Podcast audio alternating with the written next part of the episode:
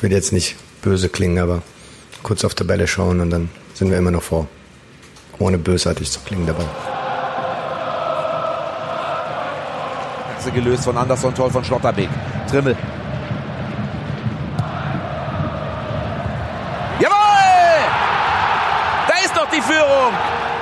Gibt er den Eckball noch? Ja.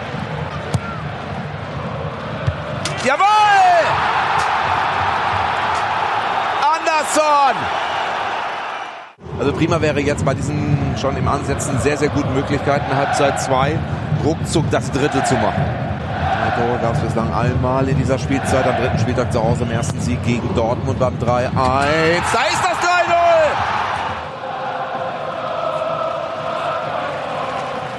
Sebastian Polter, herzlichen Glückwunsch äh, zum Sieg. Äh, wie hat es sich angefühlt, an der ehemaligen Wirkungsstätte auch noch getroffen zu haben? Ich habe nicht getroffen. Das war der andere Anderson. Also ich habe kein Tor geschossen. Wenn ich ein Tor geschossen hätte, hätte ich es gerne mitgenommen. Aus Berlin, freier Journalist und Fotograf. Ähm, Herr Fischer, Sie sind unzufrieden mit der, mit der Schlussphase, aber ist vielleicht auch ganz gut, dass jetzt da noch ein bisschen Ansatz für Kritik da ist und die Mannschaft in der Länderspielpause nicht abheben kann, vielleicht ein Stück weit. Also ich wüsste nicht, wieso wir abheben sollten. Ich glaube, letzte Länderspielpause hatten wir vier Niederlagen am Stück. Wir äh, sind ruhig geblieben, haben äh, konzentriert weitergearbeitet und auch jetzt nach äh, drei Siegen werden wir schön auf dem Boden bleiben und äh, entsprechend äh, weiterarbeiten. Stadtmeister, Stadtmeister,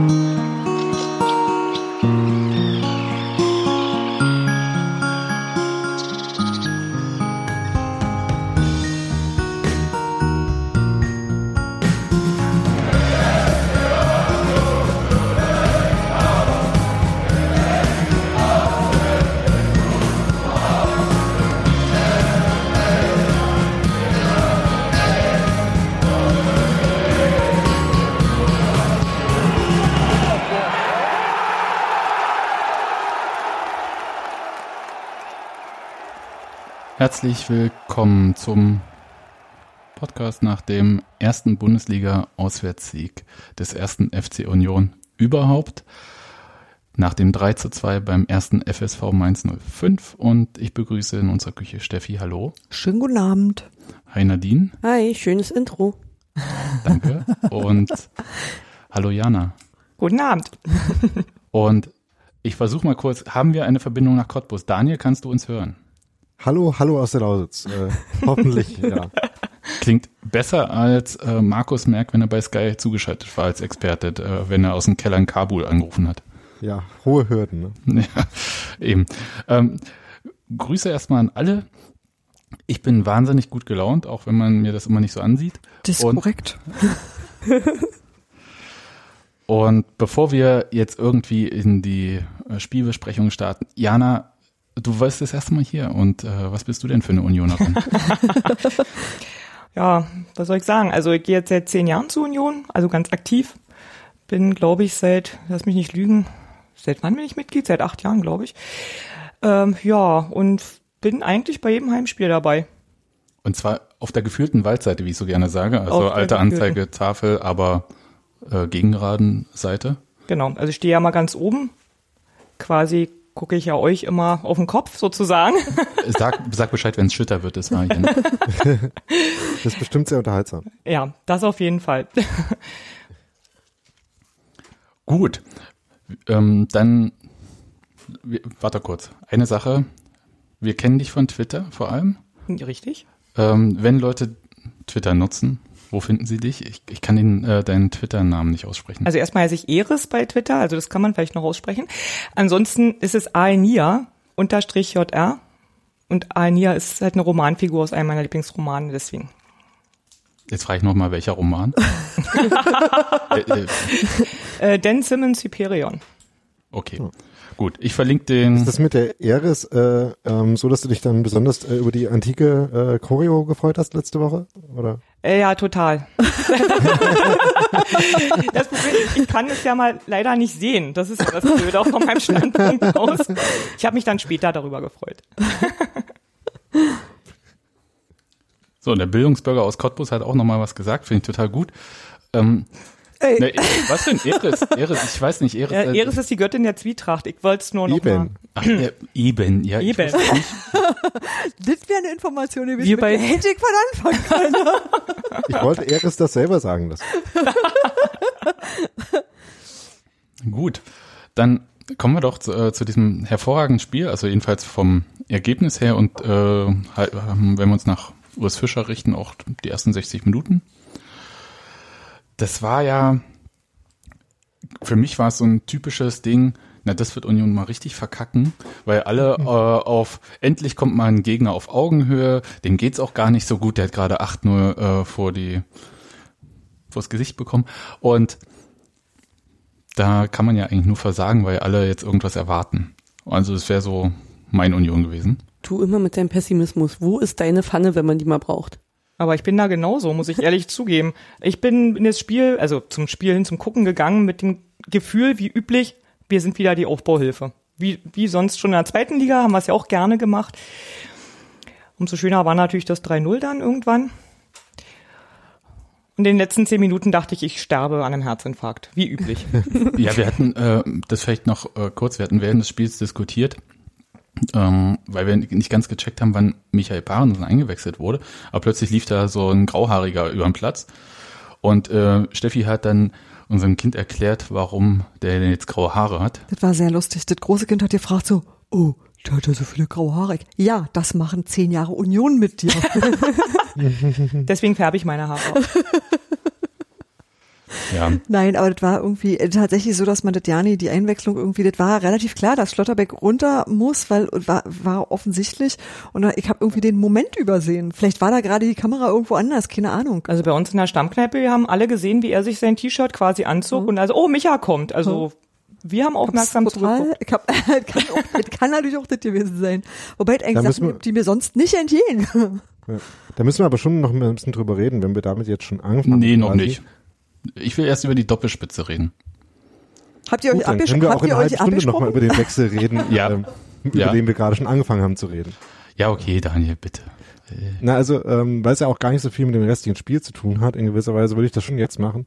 Nämlich, du hast ja gerade gesagt, Steffi, dass klar war, dass, äh, äh, das Schlotterbeck runter musste, aber das war ja eigentlich schon 20 Minuten vorher klar. Ähm, Ja. Denn in der elften Minute war das ja, wo Schlotterbeck versucht hat, einen Fernschuss abzugeben, dann äh, via irgendein Mainzer äh, sich selber damit abgeschossen hat und das offenbar ähm, eine Art von Gehirnerschütterung hatte in irgendeiner Schwierigkeit. Er hat vor allem eine blutende Nase und zwar eine richtig derbe blutende Nase gehabt und äh, wenn es läuft, darfst du halt nie weiter, also äh, kannst ja, du halt und dann wurde aber halt äh, ein bisschen behandelt und hat dann weitergespielt und hat auch noch gute Aktionen gehabt. Also zum Beispiel, da kommen wir dann später zu die äh, Einleitung von dem 1-0 für Union, äh, auch noch ein äh, einen sehr schönen Moment, wo er sich schön vor einem äh, pressenden Stürmer weggedreht hat und dann wirkt es ja zwischendurch so, als ob er das halt jetzt doch überstanden hätte. Ähm, wie gut man das auch immer findet, dass äh, man halt erstmal weiterspielt. Aber war ja dann doch nicht so und dann musste dann ausgewechselt werden. Und da muss man halt sagen, äh, wenn man sich dann 20 Minuten später entscheidet, ihn auszuwechseln, dann war es auch ein Fehler, ihn die 20 Minuten noch spielen zu lassen. Ja, aber Denn die Diagnose ähm, wir wissen ja, dass gerade bei ähm, Gehirnerschütterungen, ähm, wenn man dann weiterspielt, das halt nochmal ein besonderes Verletzungsrisiko ist, wenn man halt noch einen zweiten Schlag zum Beispiel dann auf den Kopf bekommt, kann das halt wirklich gefährlich sein. Ähm, da gibt es halt viele Fälle, in denen das wirklich äh, auch zu schwerwiegenden Folgen geführt hat und deswegen muss man das an der Stelle krit- kritisieren, dass man halt dann den Spieler noch 20 Minuten auf dem Feld gelassen hat. Nicht aber ich- erstens du. Und Ja. ich finde es aber auch, äh, und zwar zu Recht, wie ich finde, ja.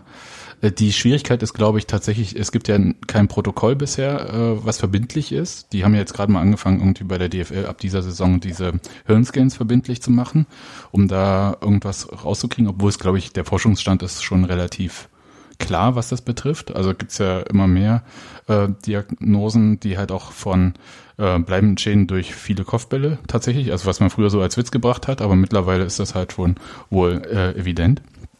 Und was? Nee, schon gut. Ja, aber früher war es ein Witz, ne? Nee, mir merkt man es aber auch gar nicht an. Ach so. Okay. Und äh, was ich meine mit der äh, Schwierigkeit der Diagnose ist natürlich, ähm, die sind ja erstmal dahin, haben ihm die Blutung gestoppt und so weiter und so fort. Und in der Situation ist man als Spieler, und das ist ja bisher, glaube ich, das, was man ja wirklich kritisieren muss. Die Spieler werden ja gefragt, alles gut, und dann hier so, hm, hm, hm.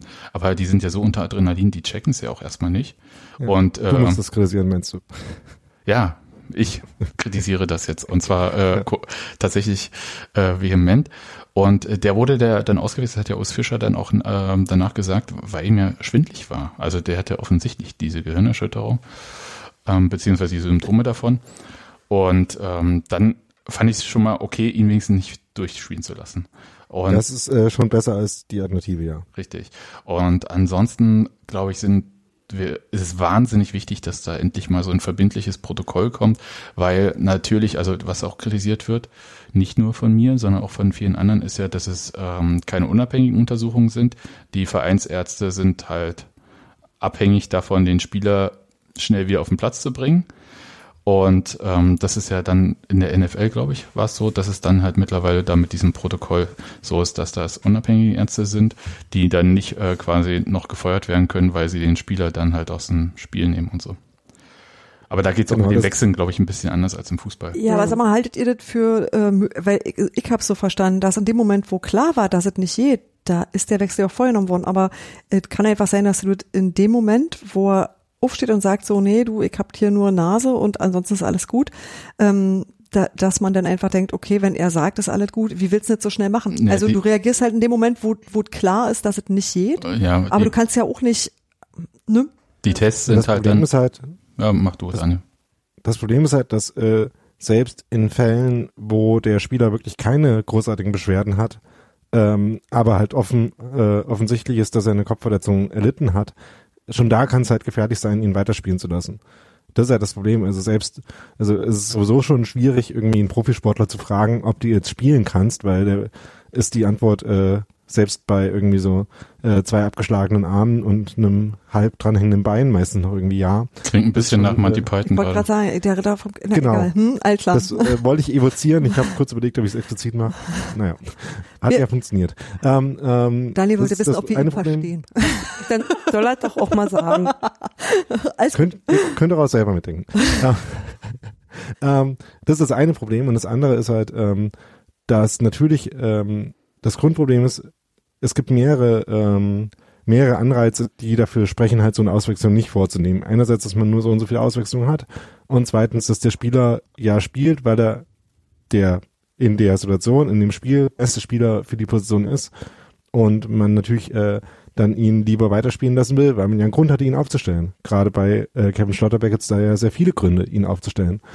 Ähm, und den einen, äh, den einen Anreiz könnte man halt vielleicht damit beheben, dass man halt eine kostenlose, also eine zusätzliche Auswechslung für solche Fälle, wo es irgendwie Kopfverletzungen gibt, ähm, anbietet. Der andere wäre halt ähm, schwieriger zu lösen und das ist halt auch der Punkt, wo, wo man dann halt ähm, als Trainerteam, als äh, MedizinerInnen-Team ähm, ähm, ja die äh, Interessen, langfristigen Interessen der Spieler halt auch äh, eventuell vor die ähm, des Spiels und der Mannschaft stellen muss. Aber ich als Nasenbeinbruchsprofi sozusagen, ja, also wenn du da so einen Ball wirklich ins Gesicht bekommst und die Nase ist durch, da tut dir vorne alles weh. Da kannst du nicht sagen, ob es jetzt Kopfschmerzen sind oder ob es nur von der Nase kommt oder so. Da wird er vielleicht auch einfach gesagt haben, wirklich, er tut gerade weh, aber ich versuche es erstmal, weil er gar nicht merkt, ob er irgendwas hat oder nicht. Und in dem Moment gehst du erstmal davon aus, dass du nicht von so einem Ball eine Gehirnerschütterung bekommst. Also wird er erstmal versucht haben, weiterzumachen und dann wird der Spindel eingesetzt haben. Ja, Ja. na klar, im Normalfall mussten einfach gleich runternehmen, sicher ist sicher, Gesundheit geht vor, aber haben sie halt in dem Moment nicht gemacht. Was Ja. Also auch gar, nicht, gar keine Kritik an dem äh, Team von Union in dem Fall, sondern halt, wie Sebastian eben schon gesagt hat, äh, an den generellen Protokollen, die es dafür im Fußball gibt und dem äh, Problembewusstsein. Ja, also das würde ja so aussehen, im Normalfall ähm, wäre es ja so, dass man eine unabhängige Untersuchung hätte, das heißt ein unabhängiger Arzt, der würde auch nicht auf dem Feld, sondern er geht mit dem Spieler in Stadion, in einen Funktionsraum, macht Tests und fragt sich, was passiert da in der Zwischenzeit. Andere Sportarten haben ja diese Wechselbeschränkungen nicht, dann kommt halt ein anderer für die Zeit aufs Feld. Wie man das beim Fußball macht, keine Ahnung. ähm, sollen sich andere Leute den Kopf drüber zerbrechen, die dafür auch Geld kriegen.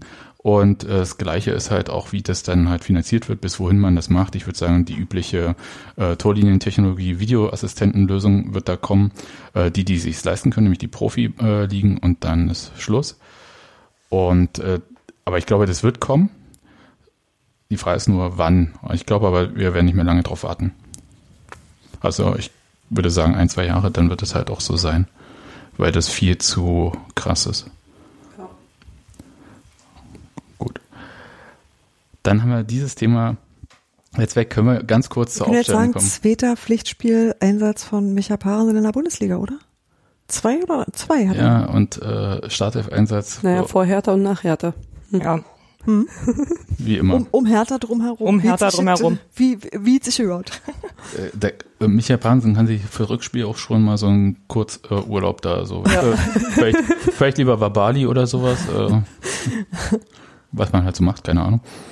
Und aber tatsächlich äh, zwei Stürmer. Also es, ich habe ich war, war, habe ja in der Vorberichterstattung so ein bisschen mich gewundert, dass da so viel über Sebastian Polter, Sebastian Polter, weil ich dachte halt so, na gut, Anderson äh, hat ja sehr gut gespielt, der trifft jetzt vielleicht nicht äh, ständig die Tore, aber der spielt halt sehr gut und äh, eine wahnsinnig wichtige Rolle im ähm, Spiel von Urs Fischer.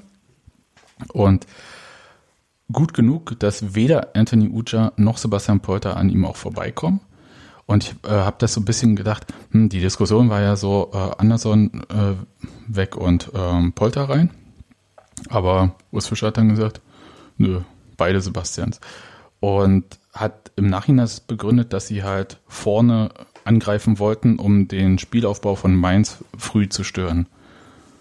Habt ihr es auch so gesehen dann? Das ist ein interessanter Punkt, weil das würde ich gar nicht so als die generische Stärke von Polter sehen.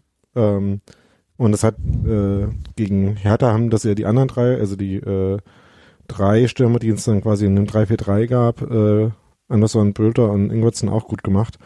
Ähm, ich hätte es eher so gelesen als eine Variante, das direkte Spiel noch stärker und mit noch mehr physischer Präsenz zu forcieren. Ja, aber ich, kann ja nur sagen, was Urs Fischer gesagt hat. Und ich war ein bisschen überrascht, also weil ich hätte es nicht erwartet. Ich hätte halt gedacht, okay, man geht weiter äh, diese Variante mit den ähm, beiden Flügelstürmern. Fandest du, dass die ähm, Erzähl mal ein bisschen mehr über die Aufstellung, bevor ich jetzt hier mich irgendwie falsch quatsche. Daniel? Ähm, naja, also man hat eine etwas äh, andere, äh, eine etwas andere Formation ausprobiert im Vergleich zu den letzten Spielen. Ähm, Entschuldigung. Ähm, in Der Daniel kaputt. ja, der ist, ist jetzt schon eine Weile so. Ähm, indem man zwar die Dreierkette beibehalten hat und die Flügelverteidiger, aber eben dann nicht äh, drei Stürmer vorne, sondern zwei und äh, Ingwertsen statt auf dieser Flügelposition äh, quasi als Zehner. Und ähm, ja, damit äh, blieb es quasi bei Gentner und Andrich im Mittelfeld, ähm, aber halt noch ergänzt um Ingwertsen vor ihnen und vorne eben dann beide Sebastians. Mich bringt das ja zu dieser wirklich wichtigen Frage, die ja alle beschäftigt. Welcher Sebastian ist denn der bessere? Ich weiß, niemand will die äh, die hören und niemand will die beantworten, aber in Wirklichkeit wird die ja überall diskutiert, weil ja äh, Polter haut sich so rein und das äh, sieht man gerne auf den Rängen und Anderson pflückt halt eigentlich ziemlich viele Bälle runter. Also ich persönlich äh, kann nur sagen, ich kann die beiden nicht vergleichen. Also wirklich nicht. Es ist, ähm, wie du schon sagst, der der eine Anderson, also, also Polter, der ist halt so dem, also ich möchte mich dem nicht im Weg stellen. Der ist wirklich so, der, wenn der aufs Feld kommt, dann wirbelt der sofort alles durcheinander. Und Anderson ist eher so, wenn ich jetzt sage, der elegantere Spieler ist das auch in Anführungsstrichen zu sehen, weil besonders elegant ist er natürlich nicht. Aber der nicht so auffällige, für, also so als für mich als Zuschauer. Deswegen kann ich natürlich auch überhaupt nicht sagen, wer hier der bessere ist, sondern die sind halt anders. Weiß ich nicht. Ich glaube, äh, Polter hat auch nach dem Spiel kurz gesagt, dass äh, er die beide zusammen ganz gut findet. Also, dass er auch das Gemeinschaftswerk durchaus ähm, schätzt. Und ich meine, die haben zusammen das erste Bundesliga-Tor geschossen, was soll sein? Also ich finde halt irgendwie auch, dass die sich äh, in, in bestimmten Formationen einfach prima ergänzen und ähm, dass jeder eben auch so äh, Stärken hat, die der andere nicht hat. Was ich eigentlich immer eher doof finde, ist, dass äh, Sebastian Andersson immer, der wird ähm, immer schlechter gemacht, als er ist. Das ist mir so aufgefallen, wo ich immer denke, so, ja, se seht ihr dem auch manchmal zu? Weil der in dem Sinne unauffälliger ist, als er halt, ähm, der hat ja so ja mehr Tore, ich meine. War das Platz 6 Aber der Torschützentabelle im Moment Ja. oder sowas? Ja, aber der ist halt so, ähm, der macht so viele Dinge richtig und fällt deshalb irgendwie nicht so auf. Keine Ahnung. Also Sebastian Polter ist halt einfach eine Erscheinung, weißt du? Den, der, das entgeht dir nie, wenn der eingewechselt wird. Nie. Das geht ja nicht. Der wirft halt aber einfach einen verdammt großen Schatten. Aber das finde ich trotzdem albern zu sagen, der oder der. Also, Ich bin mal gespannt, wie es äh, in den nächsten Spielen wird, ob, ob Anderson wieder alleine spielen darf oder ob er wieder Polter daneben gestellt bekommt. Und äh, wie sich Anderson dann schlägt, weil jetzt stellt man ihn Polter daneben, zack, läuft wieder mit dem Tore schießen. Aber hatte das direkte Auswirkungen? Also die Tore von Anderson sind ja nur nach Standards gefallen. Die hätten ja auch äh, in einer anderen ähm, taktischen Aufstellung. Gibt ihm vielleicht einfach schon ein gutes Gefühl. Der Atem er, von Sebastian Polter im Nacken? So ungefähr. Nee, aber dass er da vorne nicht allein ist, dass er, dass er da noch einen Anspielpartner hat, sozusagen, mit dem er gut harmoniert. Weil das kann man ja auch nicht abstreiten, dass die beiden Sebastians ja auch gut harmonieren auf dem Platz. Das ist richtig. Ähm, ich kann das auch schwer sagen. Ich glaube, dass diese Doppelspitze eher eine Ausnahme sein wird in der Bundesliga. Das ist so ein bisschen meine Vermutung. Ich kann mir sehr schwer vorstellen, dass Urs Fischer, aber ich meine, der macht natürlich äh, sein Ding, aber gegen Gladbach mit einer Doppelspitze antritt. Ja. Hm. Sehr mutig. Also gerade im gerade im äh, 4-2-3-1 äh, könnte man sich das eventuell vorstellen, dass man ähm, Anderson in der tieferen Position hat, äh, aber ich glaube, da ist jetzt eher Ingwertsen quasi äh, prädestiniert für, für die Rolle. Und so ein klares 4-4-2 hat Union zwar auch schon mal gespielt, aber war jetzt nicht so häufig. Also es gibt ja mehrere Varianten, in denen das äh, der Fall sein könnte. Aber ich würde auch gar nicht äh, von vornherein ausschließen wollen, dass äh, man die Formation, wie man sie jetzt gesehen hat, auch gegen Gladbach sehen könnte. Also es äh, würde eventuell durchaus passen. Die Frage ist dann eher, ob man vielleicht dann den dritten Mittelfeldspieler mit jemandem besetzt, der tatsächlich auch ein bisschen mehr im Mittelfeld spielt, weil das gegen, äh, gegen Gladbach vielleicht ganz praktisch sein könnte, äh, da ein bisschen mehr Präsenz zu haben. Aber das ändert sich ja sowieso jetzt, dadurch, dass äh, Robert Andrich ja die Oh, fünfte gelbe Karte äh, geholt Ja, ja. hat und nicht eine rote, wie vielleicht manche auch gesehen hätten, wenn es ein bisschen härter gewesen wäre. Und das hatte Potenzial. ja, und die, also er, er ist ja sowieso aus meiner Sicht so einer der härteren Spieler bei Union. Also Mhm. dem möchte ich im Zweikampf wirklich nicht begegnen oder gerne rechtzeitig drüber springen. Ist so ein neuer Sören Brandy. Nur größer. Und, aber auch voll nett. Ja. härter. Ich glaube, so ein Brandy, der wumst dich um, aber ähm, da stehst du auch wieder auf danach. Ja, der Brandy hat dich umgewuselt. Ja. Und, und Der Andrich, Mainzer ist auch der, wieder aufgestanden. naja, ich will nicht sagen haut zu, sondern aber es ist eine ganz andere Körperlichkeit. Ja. Also das, Ja. Äh, da hat jemand heute bei uns in den Kommentaren geschrieben, ähm, dass der Mainzer ja jeden Tag seine Milch austrinkt und deswegen Mhm, Knochen gehalten ja. haben. Das ist vielleicht richtig so. Ja, das war ein gutes Bild auf jeden Fall. Gut. Aber das wäre ja mein, meine Variante, wäre halt äh, jemand defensiver dann im Mittelfeld stehen zu haben. Ja, fällt ja sofort äh, Spielbar ein? Und groß. Oder also, groß? ja, Ja, hm. groß. Auf der 6, ja, kann, na klar. haben wir schon gesehen. Ja. Also, War er nicht begeistert von, aber ich glaube, in der Bundesliga ist ihm egal, wo er spielt. In der Bundesliga muss er auf jeder Position spielen können, ne? Ja. Daniel, we- wen hättest du denn dann gerne dort? Also eigentlich ja am liebsten Krischer Prömel. Ja. das ist durchaus richtig. Den Aber hätten wir ja- alle gerne. Ist ja auch kein Wunschkonzert, wenn er nicht spielen kann. Aber du hast gefragt. ja, natürlich, aber, aber verfügbare Spieler. Nee, ich wollte das halt nur nochmal sagen, weil es halt erstens, äh, ich finde es bemerkenswert, wie gut Union das im Mittelfeld ohne Krischer Prömel hinbekommt, äh, die man ja vielleicht als den ersten gesetzten Spieler da hätte vermuten können, wenn er halt fit gewesen wäre bis jetzt. Ich glaube, das Und dafür, dass der jetzt schon äh, mehr als eine halbe Hinserie ausfällt, finde ich es echt bemerkenswert, äh, wie gut das trotzdem funktioniert. und von den Spielern, die dann zur Verfügung stehen, ähm, ähm, um Gentners äh, Spielweise auszugleichen oder zu ergänzen, wäre wahrscheinlich äh, Schmiedebach eigentlich am passendsten.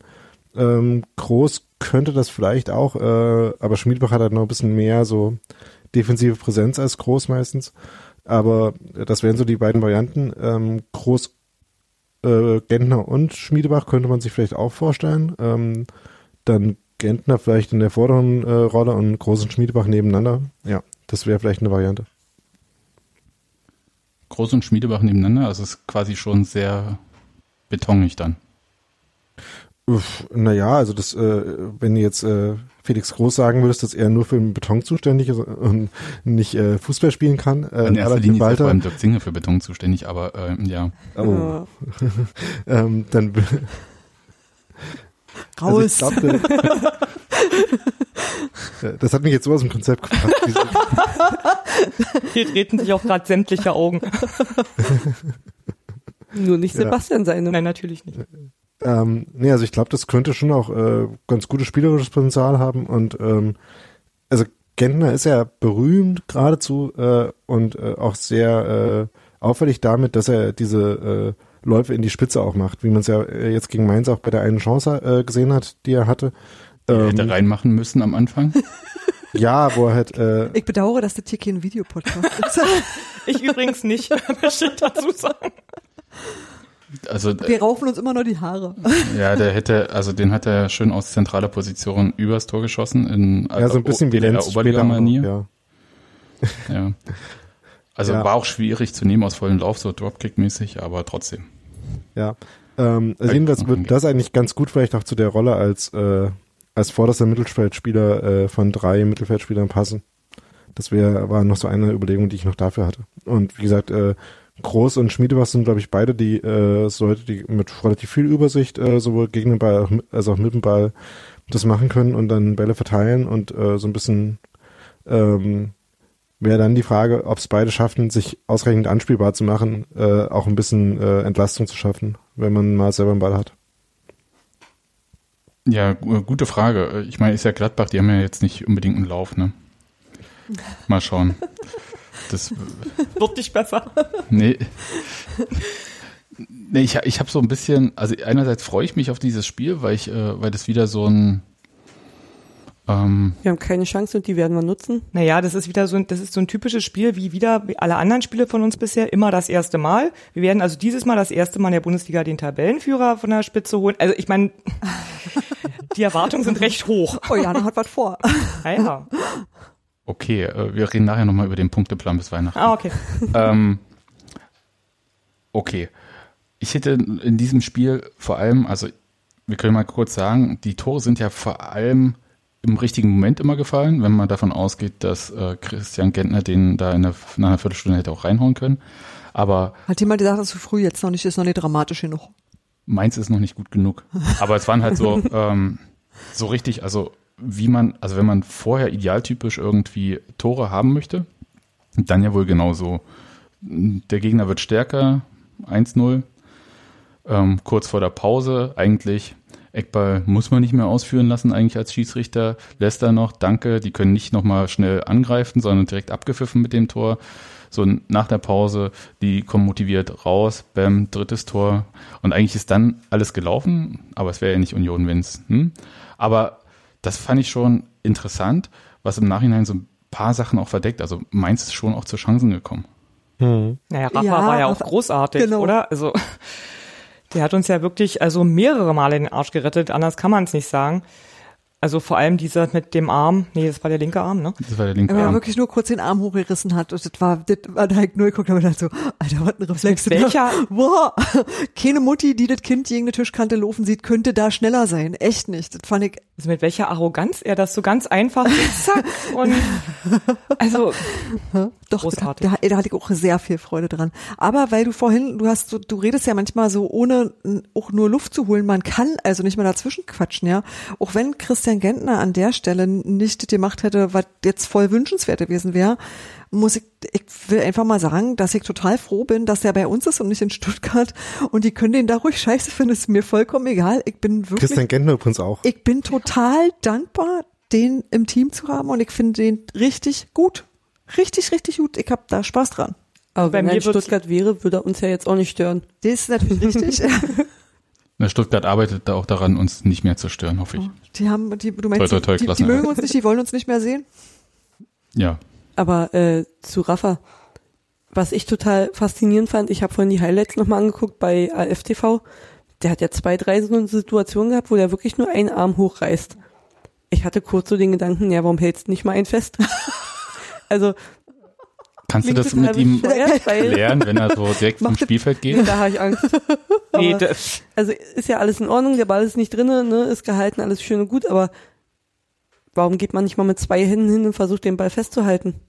Also bei dem einen Reflex mit dem linken Arm, das wäre sehr glaube, schwierig. ja, also ich da, auch. äh, ja, Englisch das war aus so kurzer Ja. Entfernung, das wäre, glaube ich, nicht. Ich weiß, was du meinst, aber das sind manchmal so Situationen aus meiner Sicht gewesen, wo er ganz äh, stark den Winkel äh, Mhm. zugemacht hat, also wo ähm, so zugelaufen ist. Und dann fängst du nicht an, dann irgendwie mit den Händen, weil du, äh, das funktioniert, glaube ich, nicht, aber der, äh, der ist bei ab und zu mal den Ball auch so tropfen. Äh, Das, das ist eine Sache, die mich äh, so leicht wahnsinnig macht, aber solange nichts passiert, bitte ähm, alles gut. Ich fand, dass die Spieler hätten spätestens eigentlich, aber ja, mit dem 3-1 vor ihm richtig Angst haben müssen. Ja. Da hätte ich mich auch nicht von Mainz hinten reindrücken lassen, sondern hätte zugesehen, dass ich Abstand zwischen mich selbst und Rafa Gikiewicz bringe. Weil das war ja so ein Spiel, da hat der Torhüter innerlich schon einen Strich auf seinen Zettel an seinem Kühlschrank gemacht von seinen zu Null Spielen. zu null, genau. Und der, ich glaube, der war richtig geladen dann. Und ich weiß ja auch nicht, wie lange es gedauert hat. Ich glaube, der ist auch noch richtig geladen äh, zum Fanblock gelaufen. Da ist hier ein Kind da. Hallo. Die Isomatten aus meinem oberen Bettteil? Kannst du es einfach selbst machen? Jetzt leider nicht. Flubbi, Okay. Flubbi geht zu uns ins Bett. Tür zu. Da, wir haben ja noch Betten, wo keine Isomatte ist. Ja. Würde auch sagen, das Kind hat genug Betten. Ich glaube auch, dass das Kind einfach äh, zu lange Party gemacht hat und ein bisschen die Übersicht verloren hat. Da geht's ja dem Kind wie mir gestern. Oh, Daniel. Dir merkt man das aber nicht an. Und du hast auch noch nie gesagt, dass wir Isomatten aus deinem Bett nehmen sollen. Warte noch. Das stimmt, ähm, ja. Ähm, was ich zu der Defensivleistung gerade noch sagen wollte, war, ähm, klar ist es dann ein bisschen aufgefallen, weil es in den letzten Minuten dann äh, zu den Toren für Mainz kam. Aber so ein paar brenzige Szenen und nicht nur die, wo äh, Rafa Kikiewicz äh, toll gehalten hat, sondern auch äh, Baku hatte ja zum Beispiel auch noch so einen Schuss, der ziemlich frei war, den man auch durchaus hätte machen können, wo er äh, knapp vorbeischießt. Also so ein paar wackelige Szenen gab es da durchaus auch in der ersten Halbzeit. Und da muss man vielleicht dann doch auch das äh, Christian Gentner Lob noch mal ein bisschen relativieren, weil es halt schon ein paar Mal so war, dass ähm, so im Rückraum vom Strafraum äh, Mainzer relativ frei standen und da ein bisschen die, äh, das äh, Rückwärtsverhalten nicht so ganz funktioniert hat. In ein paar anderen Szenen haben es die Mainz aber auch einfach äh, gut gemacht, muss man auch sagen. Das finde ich äh, an Mainz sowieso einen eigenartigen Punkt, dass die halt wirklich ein paar ziemlich gute Spieler haben, äh, was dann äh, hin und wieder in einzelnen Szenen auffällt, aber nicht unbedingt in, äh, in ganzen Spielen, aber so wie zum Beispiel Scholloy äh, vor dem, äh, dem Schluss in der 20. Minute sich da zwischen zwei Unionverteidigern äh, rausdreht und dann äh, zum Schluss kommt, sich da selber den Platz für schafft. Oder auch, ähm, ja, Baku hat ein paar gute Szenen und Sivo auch, Quaison auch. Ähm, also ich finde, dass äh, das halt eine Mannschaft ist, gegen die man auch durchaus, wenn ein paar von diesen Szenen halt im falschen Moment funktionieren, auch verlieren kann. Und gerade deswegen ist es irgendwie auch äh, umso wichtiger gewesen, dass man halt sich dann dieses äh, Polster erarbeitet hat und so ein paar Fehler dann sich erlauben konnte. Da können wir gar nichts weiter zu sagen, glaube ich. Ich würde, ich würde widersprechen, aber ich habe auch keine Munition. Daniel widersprechen ist ja eh immer eine schlechte Idee. Aber äh, ich hatte aber dafür nach dem 3-0 für fünf bis zehn Minuten das Gefühl, da brennt auch nichts mehr an, weil Mainz so kopflos gespielt hat. Ja. Die hatten Ballbesitz, Union hat das relativ humorlos wegverteidigt, war aber nicht jetzt noch auf ein viertes Tor unbedingt gegangen. Mhm. Und ich weiß nicht, wann dieser Bruch war im Spiel. Weil ich hatte eigentlich das Gefühl, ja, gib denen doch den Ball, die wissen damit nichts anzufangen. Stellt sich raus, doch. Und, aber was war dieser Moment? War es der Moment, als dann äh, hier Maxim ist runtergegangen und Boetius, ne? Glaube ich. Das weiß ich nicht. Die, die beiden, die auch so ein bisschen leicht an Platzverweis vorbeischrammten da. Genau, Hm. ja, Mr. stimmt, Schwalbenkönig. Ja. Ja, in der Boetius hat äh, Lenz da so an der Außenlinie umgehauen, aber wirklich unmotiviert bei einem Einwurf, wo ich dachte, so was ist denn jetzt los? Gab es nicht mal eine Karte, aber ich glaube, da hat der ähm, Trainer von Mainz, Andreas Schwarz, ja schon Bescheid bekommen. Hm. Jetzt Ex, aber damals noch Trainer, ähm, Bescheid bekommen, dass vielleicht äh, da ein Wechsel angebracht ist. Und bei Maxim, der ist ja mit diesem Gesichtswischer da auch, ich glaube, das war so eine Lücke im System, die er da für sich hat nutzen können. Das heißt, Schiedsrichter hat es nicht gesehen, VR darf äh, nur bei Platzverweis dann eingreifen, also gibt es nicht mal eine gelbe, die er sich, glaube ich, da Mhm. verdient hätte. Und das war, ja, also als die runter waren und dann die Wechsel kamen, da kam Uniso, Unisivo, kam, ne, für Mhm. ihn und so. Danach äh, ging es ganz gut ab bei Mainz. Nicht so ab der 80. oder so. Also für Ja, ein bisschen früher, glaube ich, ja. Aber ja, aber irgendwie, das, das war wirklich die letzten zehn Minuten, weil ich erinnere mich, dass ich wirklich, also ich bin ja sowieso jemand, ich gucke Unionsspiele immer so, dass ich sage, das Spiel ist vorbei, wenn der Schlusspfiff kommt. Wir hätten auch 6-0 da führen können. Ich hätte trotzdem bis zum Schluss Angst gehabt. Also das ist einfach immer so.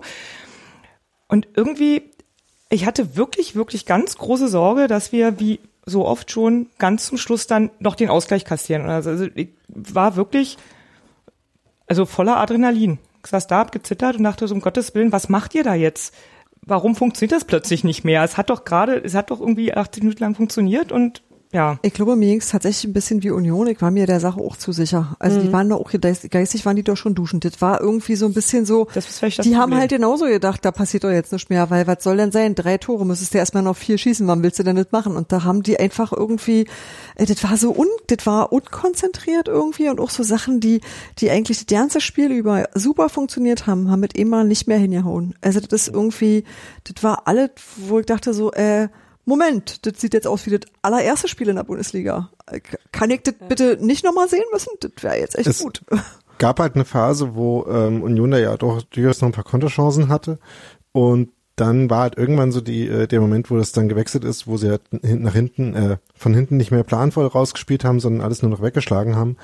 Und da ich dann das Gefühl, dass ähm, sich da das Fehlen von Kevin Schlotterberg, der wie gesagt halt nach einer halben Stunde dann ausgewechselt wurde, sich auch nochmal ausgewirkt hat. Also ähm, weil Schlotterberg halt jemand ist, der ungefähr in jeder Situation irgendwie äh, das Selbstvertrauen und die Ruhe hat, einen Ball anzunehmen, äh, sich irgendwie um ein paar Leute rumzudrehen und den weiterzuspielen. Und das hat halt insgesamt so ein bisschen gefehlt, dass man halt irgendwie äh, mit dem entsprechenden Selbstbewusstsein und halt äh, der Konzentration, die dazu gehört, das äh, Spiel nochmal versucht zu beruhigen. Das hat so ein bisschen gefehlt, glaube ich, in der Phase und ähm, damit hat man halt auch Mainz äh, so ein bisschen die Gelegenheit gegeben, sich in so einen Aufholjagdmodus äh, reinzusteigern. Ich, ich wundere mich ja immer dann, wenn gesagt wird, 3-0 ist ein gefährliches Ergebnis, aber Äh, das sagt niemand. Doch. Das sagen Leute über 2-0, aber auch meistens nur mit ironischem Unterton. Doch, ich habe das mehrfach gehört, weil die Mannschaften glauben dann plötzlich an sich und so weiter und so fort. Naja, aber in dem Fall, also wenn jemand mal sagt, 3-0 ist ein gefährliches Erlebnis, dann mal die letzte Ja, Viertelstunde der hat von das Mainz. auch. dann mal die letzte Viertelstunde von äh, dem Mainz-Spiel zeigen. Aber ansonsten war es schon merkwürdig, wie man so ein Spiel, glaube ich, schleichend äh, aus der Hand gegeben hat und dann nicht mehr wusste, wie man zurückkommt in das Spiel rein. Und dann ging es nur noch darum, überleben. Und fünf Minuten Nachspielzeit, da habe ich so gedacht, hm, Ja, das, äh, ganz schlecht. Ich war super erleichtert, als es abgepfiffen war. Da hab ich dachte so, oh, pff, Gott sei Dank. ja, na, Urs Fischer hat auch gesagt, der Ausgleich lag in der Luft. Und ich glaube, Ja. äh, es hat nicht nur er so gefühlt. Der hat, äh, der hat nicht glücklich ausgesehen, als er vom Platz gegangen Nee, ist. Der war wirklich echt so kopfschüttelnd und so, äh, was was war das denn? Ja, war halt Union. Also Aber ich meine, der macht sowas ja aber auch nicht so exzessiv wie andere Menschen, sondern wirklich Kopfschütteln reicht denn auch. Aber du hast wirklich gesehen, das war, war da nicht gut. Ja, aber es ist doch wirklich so, als Unioner dachte man sich, ich glaube, jeder Unioner dachte sich nach dem 3-0, oh, wir sind die Größten der Ja. Welt. Das stimmt. So. Und die zwei Ecken, zwei Tore. Ja, ja, ja, ja. das das letzte Da war, Mal gehabt? da war so viele, auch wirklich, wo du dachtest so, ey, komm, wann hat man denn, wann hat man denn das zuletzt? Und denkst du, oh ja, nachdem wir die ganze Zeit gemosert haben, wir wollen mehr Tore, zack, hast du mehr Tore und das unter auswärts und freust den Kullerkicks. Und ich glaube, da sind alle so ein bisschen, ähm, äh, kurz mal ganz schön doll euphorisch geworden und, ähm, ich Genau. auch. Fängt man sich halt das 3-1 und denkt sich Ja. so, oh, Ah, schade, kann Rafa keinen Strich machen.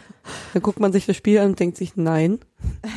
Fällt das 3-2 und man denkt sich so, okay, wir verlieren's.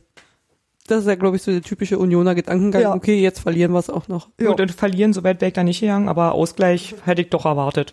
Ja, das äh, stimmt wohl.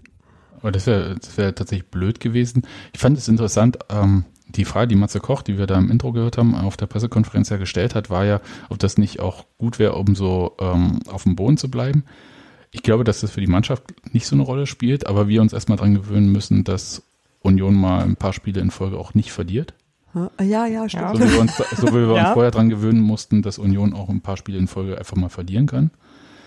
Und ich glaube, das ist äh, ganz okay. Es war so ein richtiger Warnschuss. Also ich gehe jetzt nicht über die Maßen euphorisch, aber sehr zufrieden in diese Länderspielpause. Also besser als nach der letzten. Das war ja nur Niederlagen. Und bin aber so am Überlegen, und das war so eine Grundfrage, die ja manche gestellt haben, ob das äh, Kräfteverschleiß gewesen ist, was ich aber nicht glaube. Da weiß ich nicht, Marius Pülter war raus, weil? Der hat ja gar nicht gespielt. Äh, ja, der war nur auf raus, der- weil? Weiß ich nicht, warum er ausgewechselt wurde gegen Hertha, ob er einfach nicht konnte oder einfach nicht gut drauf war. Ja, aber das ist zum Beispiel so was, was ich äh, im Zweifel tatsächlich unter nicht Verschleiß, aber dass du sagst, dass da jemand auch mal eine Pause braucht eventuell. Also dass du bei einzelnen Spielern sagst, so, da müssen wir vielleicht doch mal einen Gang zurückschalten. Ich weiß es nicht, weil ich tatsächlich äh, mir das nicht bekannt ist. Aber insofern stimmt es schon auch, dass du, dass du äh, auch sehen musst, dass es in Bewegung bleibt und dass das irgendwie auch echt auf die Knochen geht.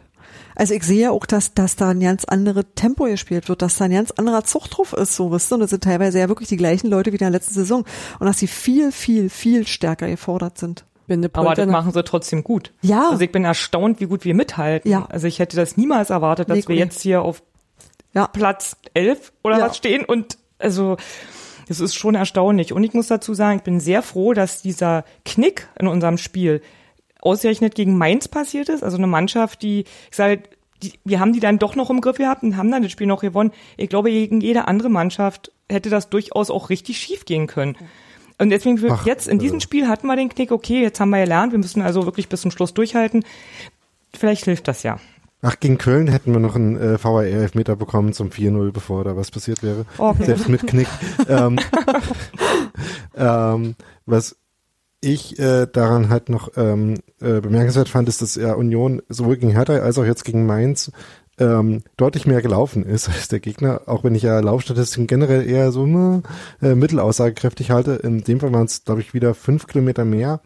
Ähm, äh, die dann ja wahrscheinlich eher so in den ersten äh, 60 Minuten des Spiels äh, zusammengekommen sind. Ähm, und äh, ja, diese äh, Intensität, die macht sich dann wahrscheinlich schon bemerkbar und gerade in so einem Spiel, wo du halt irgendwie dann äh, das Gefühl hast, eigentlich sind wir jetzt relativ weit vorne, äh, kann es glaube ich schon sein und ist auch verständlich und äh, auch was, was man nicht zwingend äh, selber beeinflussen kann. Also ähm, was halt auch unterbewusst passiert, äh, dass dann halt so die Intensität ein bisschen äh, abfällt und dann kommt halt sowas zustande.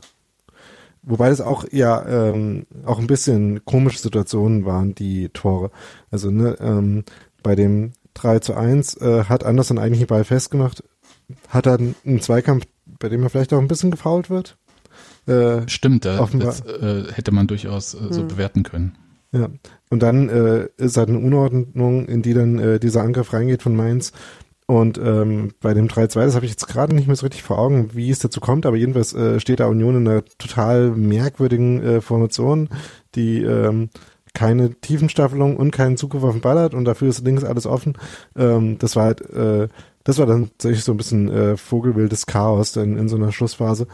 Ähm, was, glaube ich, eher so ja, situationsbezogene Defizite sind als äh, irgendwelche, die äh, sich auf die Mannschaft als solche beziehen. Ja, das meinte ich halt auch. Also ich glaube eher, dass es so dieses mentale Ding war, oh mein Gott, was passiert hier gerade? So gerade vor allem nach dem 3-1 dann auch, dass man versucht hat, einfach die Bälle rauszukloppen und statt so ruhig, wie man das ja gegen Hertha durchaus gut gemacht hat, auch äh, soweit es ging, äh, in diesem Spiel im letzten, die Bälle ruhig rauszuspielen und nicht einfach nur rauszuhauen, wo vorne dann vielleicht keiner mehr steht oder nur noch eine Person und die kommen dann immer postwendend zurück. Das war so ein bisschen unüberlegt, sagen wir es mal so. Aber da, so, wir haben ja auch so, glaube ich, mitgefiebert, beziehungsweise mitgezittert. Mhm. Und äh, vielleicht ging es der Mannschaft dann ja auch so. Vielleicht haben sie auch gezittert. Die Morgenpost hat ja diesen schlimmen Schlotterbeck-Witz gemacht ähm, diese Woche äh, mit und ich fand das halt, das könnte man hier auch sagen, aber wir machen das natürlich nicht, weil wir keine Witze mit Namen machen. Genau. Richtig, ne? Gut. Jetzt möchte ich mal eine Frage stellen, weil das so ein Thema war, das war medial so ein Mini-Thema diese Woche. Ähm, naja, also Mini-Thema, ich, ich gehe noch um, es geht um den Punkteplan von Union. Und wir hatten ja so gesagt, Union hat die das erste Saisonviertel sehr viele starke Gegner. Jetzt kommen halt ein paar mehr Gegner auf Augenhöhe. Nehmen wir mal Gladbach und so Hoffenheim oder so mal raus und so. Aber was ist denn euer Punkteplan? Dies, ähm, also was habt ihr denn so budgetiert, um es mal, wie der Trainer zu, äh, zu sagen pflegt? Hast du das nicht in der letzten Folge schon gefragt? Eben. Hatte ich das? Ja. Okay, Ja. dann nehme ich das zurück. Aber da waren auf jeden Fall drei Punkte in Mainz einbudgetiert, äh, von daher Ja. läuft. Ähm, Stimmt, jetzt, wo Und ich habe gesagt, wir haben noch sieben Spiele, 21 Punkte. Also wir liegen im Plan. Stimmt. Daran wiederum erinnere ich mich. Gut, dann nehme ich das zurück. Also, ja, aber dann können wir äh, Leitmedium Textilvergehen äh, mäßig sehen, dass wir halt das Thema schon mal vorweggenommen haben. Gut, dann ähm, alles klar. Dann sage ich jetzt hier gar nichts weiter. Ich, ich, ich würde gern nur äh, sagen, dass ich äh, einerseits überrascht war und andererseits mich gefreut habe, dass Christopher Trimmel auch äh, wieder für die Nationalmannschaft nominiert wurde. Warum warst du überrascht darüber? Was? Naja, vielleicht haben die auch noch mehr Spieler. Aber nicht so. nicht, offenbar. Kein Unioner. Okay, gut. Ähm, Ja, und äh, jemand, der drei äh, Tore in einem Spiel vorbereitet, wird ja wohl gut genug für die österreichische Nationalmannschaft sein. ja, Der vielleicht. spielt erste Bundesliga, weißt du? Ja, Und da Anderson zwei davon verwandelt hat, darf er auch zu seiner Nationalmannschaft. Genau. okay, gut. Ich dachte halt Du so. weißt aber, Mäuschen, Fußball ist ein Ergebnissport. Nu? Das ist richtig. Da will ich dir entschieden widersprechen.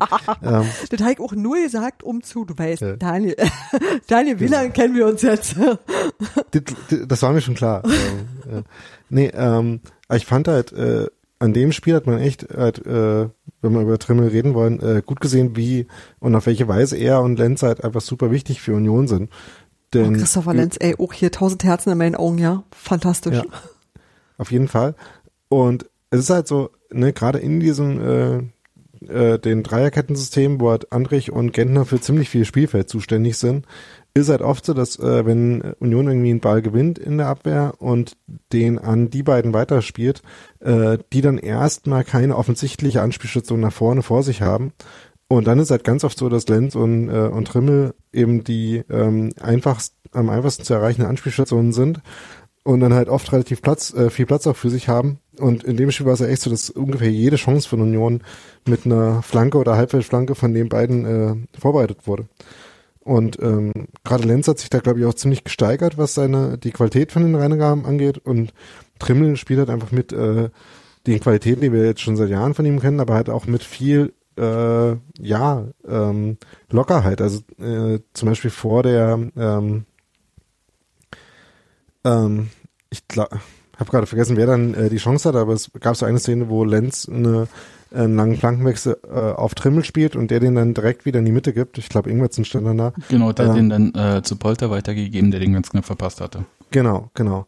Ähm, das sind halt so Sachen, ähm, die halt auch was mit Selbstvertrauen zu tun haben. Ne? Also dass du halt äh, nicht irgendwie versuchst, den dann noch äh, ruhig anzunehmen, sondern ähm, so wie Union generell nach vorne mit äh, viel Risiko in den einzelnen Aktionen spielt. Also irgendwie ähm, Dinge versucht zu machen, die, wenn sie richtig gut funktionieren, dann halt auch äh, Dinge bringen, aber die jetzt nicht so eine hohe ähm, Erfolgswahrscheinlichkeit haben. Das äh, ist halt auch so ein bisschen die Kehrseite daran. Also wenn man halt äh, diese Flanken ein bisschen einschränkt, dann könnte man auch sehen, wie es vielleicht ein bisschen schwierig wird, Tore zu schießen. Aber solange man halt äh, ähm, so ein paar gelungene Aktionen hat, wie äh, jetzt Christopher Hirm in dem Spiel, ähm, kann da halt auch was bei rauskommen. Und es ist halt äh, eine klare Idee zu sehen, mit der man halt zu, äh, zu guten Situationen kommen will. Bringt mich Und ja auch, da ist äh, Christopher Trimmel halt mega wichtig für. bringt mich jetzt zu der Frage, äh, es gibt ja Leute, die mögen Flanken nicht. Was macht denn eine gute Trimmelflanke von einer schlechten Halbfeldflanke? Was unterscheidet denn das? Es gibt, also Halbfeldflanken äh, haben ja erstmal grundsätzlich das Problem, dass sie eigentlich einen äh, dämlichen Winkel haben, weil sie halt so äh, von schräg hinten äh, zu dem äh, Stürmer oder der Stürmerin fliegen und die äh, ähm, ähm, erstmal gucken muss, äh, wo kommt der Ball jetzt überhaupt her, ähm, äh, sich äh, quasi nicht äh, gleichzeitig auf den Ball und das Tor orientieren kann und den Schwung von der äh, Flanke eigentlich auch selten mitnehmen kann. Deswegen ist das äh, technisch dann auf jeden Fall schwieriger. Ähm, und ansonsten hat er das natürlich viel mit Präzision der äh, Hereingaben zu tun und halt viel mit der Besetzung des Zentrums, wo dann die Flanken bearbeitet werden. Also wenn man dann halt irgendwie davon ausgehen kann, äh, man hat Stürmer wie Sebastian Andersson und Sebastian Polter, die äh, Kopfballduelle halt tendenziell gewinnen können und ähm, die auch gegenseitig Laufwege haben, die die äh, Innenverteidiger äh, beschäftigen und es dann auch wahrscheinlicher machen, dass man an den Ball kommt, dann äh, können Flanken auch durchaus praktikabel sein, vor allem wenn man halt irgendwie äh, kein verlässlicheres Mittel hat, mit dem man halt zu Chancen kommen würde. Aber es ist nicht Unions einziges Mittel, oder? Also es ist häufig gewählt, aber es ist nicht das einzige. Es gibt ja immer noch Nee, die also- Variante äh, Gentner durchlaufen lassen. Genau. Ähm, da habe ich mich übrigens bei dem äh, bei dem Tor, bei dem 1-0 ein bisschen aufgeregt gehabt, äh, ähm, als ich da im Panenka saß und mir das angeguckt habe, weil der Gentner eigentlich die Chance gehabt hätte, äh, zwischen den äh, beiden Mainzer Verteidigern auf der rechten Seite durchzulaufen und äh, von Trimmel flach angespielt zu werden. Dann aber äh, irgendwie so einen komischen Laufweg in die Mitte abgedreht äh, gemacht hat. Ähm, da habe ich mich schon beschwert. und dann hat halt Trimmel äh, die äh, auf sehr unangenehme Weise für den Mainzer Verteidiger, der dann vielleicht auch als Setzer am Ball war und nicht Ingwertsen. Ja, Brosinski hab ich jetzt- hm? Ja. Ähm, halt an die perfekte Stelle, äh, die gefährlich möglichst äh, ist, wo eigentlich ähm, dann halt relativ viele Kontakte zu dem Ball dafür äh, zugeführt hätten, dass der reingeht. Gut. Es gab ja ähm, danach noch ein äh, bei FTV, ich weiß auch gar nicht mehr, welcher von den Spielern das gesagt hat, der gesagt hat, da freut sich der Böni äh, über die Standardtore. Das war der andere Anderson. Das war der andere Anderson, der Polter. Son. Hm. Okay. Und das, äh, da ich kurz äh, gezuckt, weil ich dachte, ach, äh, haben wir sowas wie einen Standardtrainer? Macht das jetzt der Bönig? Vielleicht? Müssen Na, wir vielleicht offensichtlich, irgendwas ist passiert. Das hat Böni damals von Tusche gelernt und äh, bringt es jetzt der Mannschaft bei. noch- Das haben wir im Aufstiegsfilm ja gesehen, ne? Wie, wie das Ja, geht. Der, der, war die der- beste genau. Stelle in dem Film. Bitte nicht spoilern, der ist noch nicht bei mir angekommen. Aber, Union aber, aber du wirst es trotzdem, du wirst es trotzdem lieben, Nadine, und du wirst es dir selbst, wenn wir dir erzählen, noch ungefähr 20 Mal angucken und immer wieder lachen. Das kann, das kann man nicht spoilern, deswegen erzähle ich es einfach, äh, weil es ist nicht so schlimm. Äh, das, also wichtig ist ja, dass du weißt, Union hat dieses erste Spiel im Olympiastadion gewonnen. Nein. Thorsten Matuschka Tor. Damals. Was? So, und auf Du bist dieser, halt nur jung, Nadine. ja eben, Äh, deswegen frage ich ja nochmal, aber, und da, egal, über Mauern reden wir vielleicht später nochmal. Mhm. Und Da war ich jedenfalls zu jung für. wollte ich aber sagen, gab es ja diese Aufstiegsbootsfahrt äh, nach Köpenick auf der, wie hieß das Boot? Rita, Victoria? Okay. Victoria. Mann, alles Wer muss man dir Rita? erklären, weil du wirklich ja nicht Ich weiß. Ja, ich war gerade Helgard. Äh, de, Ja, äh, gibt's auch, ja. aber natürlich nimmst Na, du immer die Victoria, also- Victoria, Ja. Entschuldigung. Jedenfalls ist die Mannschaft da mit und so eine Fahrt nach Köpenick dauert ja auch ein bisschen und ähm, Wenn da- man an allen Brücken halten und kicken muss, auf jeden Richtig. Fall. Und da waren die dann halt unter Deck äh, Ja. zum Tanken oder was auch immer. Und Nein, unter Deck saßen die Erwachsenen. ja, Robert Joule zum Beispiel saß da am Tisch. Warte. Und Kommt noch besser. kommt noch besser. Und wer ist denn äh, zu ihm hingegangen und hat gesagt, kennst du denn Thorsten Matuschka? Na, Sebastian Ja, Polter. Sebastian Ah, der Polter. Polter. Ach ja, der Ja, andere natürlich. Der, Anderson. Ähm, Du doch heute Morgen geschrieben, oder? weiß ich nicht mehr. Was heute Morgen war, ich bitte euch. Aber jedenfalls kommt der Polter da hin zum Tisch und fragt, äh, kennst du Matuschka und Joule? weißt du, warum die dieses Lied gesungen haben? als Robert nämlich, Joule. als Robert Joule nicht versucht hat, äh, gegen Stuttgart im Rückspiel in der Relegation da ein Freistoßtor zu erzielen. Genau. Haben wir uns dann nicht gefragt, wie sich das für ihn anfühlt, wenn über einen anderen Spieler gesungen wird? Ja, da, aber das Ding war, dass er das ja halt nie wusste, sondern Ja. es war halt ein Lied. genau. Und dann lernte Robert Joule Thorsten Matuschka kennen, von Angesicht zu Angesicht. Introduced by Sebastian Polter. Und dann, Mit Fischerhut und und, dann- Sonnenbrille und dann- Mikrofon. Und dann sagt Tusche zu Robert Joule, der Ball, ne? Der muss über die Mauer. ja. ja, das war wirklich großartig, eine der besten Das Szenen. war aus jetzt relativ viel Erzählung für diese Branche. Ja, Ich werde die Stelle dann suchen. Dann guckst dir einfach an. ja, Guck's dir einfach an, ist toll. lohnt Nee, sich. ma macht wirklich Spaß. Ich muss, äh, Union will diesen Film ja partout nicht irgendwie als ähm, Download irgendwo zu, äh, zum Kauf machen. Ich weiß nicht warum, aber könnte man nachfragen, interessiert mich aber wahrscheinlich jetzt nicht, warum es nicht geht. Ähm, ich muss wahrscheinlich doch irgendwo mir so ein Gerät, also ein Blu-ray. Wir haben gibt's keine? Geräte, um so was abzuspielen, Ja, eben. weil bei uns alle In euren gestreamt wird. Laptops habt ihr keine Nein. Nee. DVD-Laufwerke? Nee, Ei, ei, ei. ist da alles nicht mehr drin. Der große Kind hat doch eine Playstation, oder? Ja, was mache ich damit? Na, die DVD da reinlegen? Und Zum dann Beispiel. Dann kannst hasst du mich das. Kind, weil es nicht Playstation spielen kann. Weil wir dann in seinem Bett sitzen und Film kicken. Das ist euer Problem. Umgekehrt. ja, aber das ist, glaube ich, Aber der guckt doch mit. ja. Macht dann Familien-DVD. Machen wir, an. mal, machen wir mal ein Videoabend mit Erdnussflips im Bett vom großen Kind. Das klingt für mich wie eine gute Sache. Habt ihr noch die Isomatten drunter, damit das nicht so cool Krümeln wir ausnahmsweise unserem Kind die Betten voll. Ich finde, ich finde, das klingt nach einem Plan. Und wer nie sein Brot im Bett aß, weiß auch nicht, wie Krümel pieken. Das kann man Ganz schon mal machen. genau. Ja. Okay, ich wollte nur sagen, also die DVD ist auch nicht mehr erhältlich gerade. Vielleicht wird die auch nochmal nachgepresst. Bisher äh, es gibt nur noch Blu-rays, oder? Ah, Soweit ich das verstanden Ach so, die hab's auf zwei Sorten Datenträger? Es gab Oh, auch ich zwei hab keine Ahnung. Datenträger, aber es gab es auch nicht. Ich wollte es halt einfach beim letzten Spiel kaufen, gab es aber auch nicht im Fanshop. Sondern sollte man sich bestellen. Ich dachte, ich spare mir die 5 Euro Porto. Ich würde sagen, ist ein Eugene Film vielleicht auch. Hm. Stellt sich raus, ist er. Vielleicht kommt der demnächst in 3D raus. Mal, mal gucken. Ich, ich, kann Warte noch. auch, ich kann auch nur sagen, das ist tatsächlich so, dass du diesen ganzen, die haben halt relativ spät in der Saison angefangen zu drehen, als sie gemerkt haben, oh, verflixt, das wird ernst. Da könnte was Die haben passieren. dann, die haben dann Vor dem vorne, Bochum-Spiel. ja, aber die haben dann vorne raus sozusagen so wie so ein Zeitraffer gemacht, dass du halt wusstest, wie bist du an diesen Punkt gekommen, an dem du jetzt stehst. Das war sehr, das war sehr clever gemacht. Also das war einfach schön. Und ähm, dann nimmst du aber die ganze Zeit diese Stimmung auf und du kannst wirklich nachvollziehen, warum du plötzlich dachtest, du musst jetzt sofort nach Stuttgart fahren oder so. Also du kannst bestimmte bescheuerte Entscheidungen, die du so getroffen hast oder Menschen, die du kennst, plötzlich wieder nachvollziehen und du hast sofort komplett Gänsehaut und bist auch, äh, obwohl du weißt, wie es aussieht, emotional komplett im Arsch. Also das war wirklich, das ist wie vom Trecker überfahren werden, diese ganze Großartigkeit, aber auch diese ganze Anstrengung, diese ganze Anspannung sind sofort wieder da. Das hat mir richtig gut gefallen, muss ich mal sagen. Das war echt toll.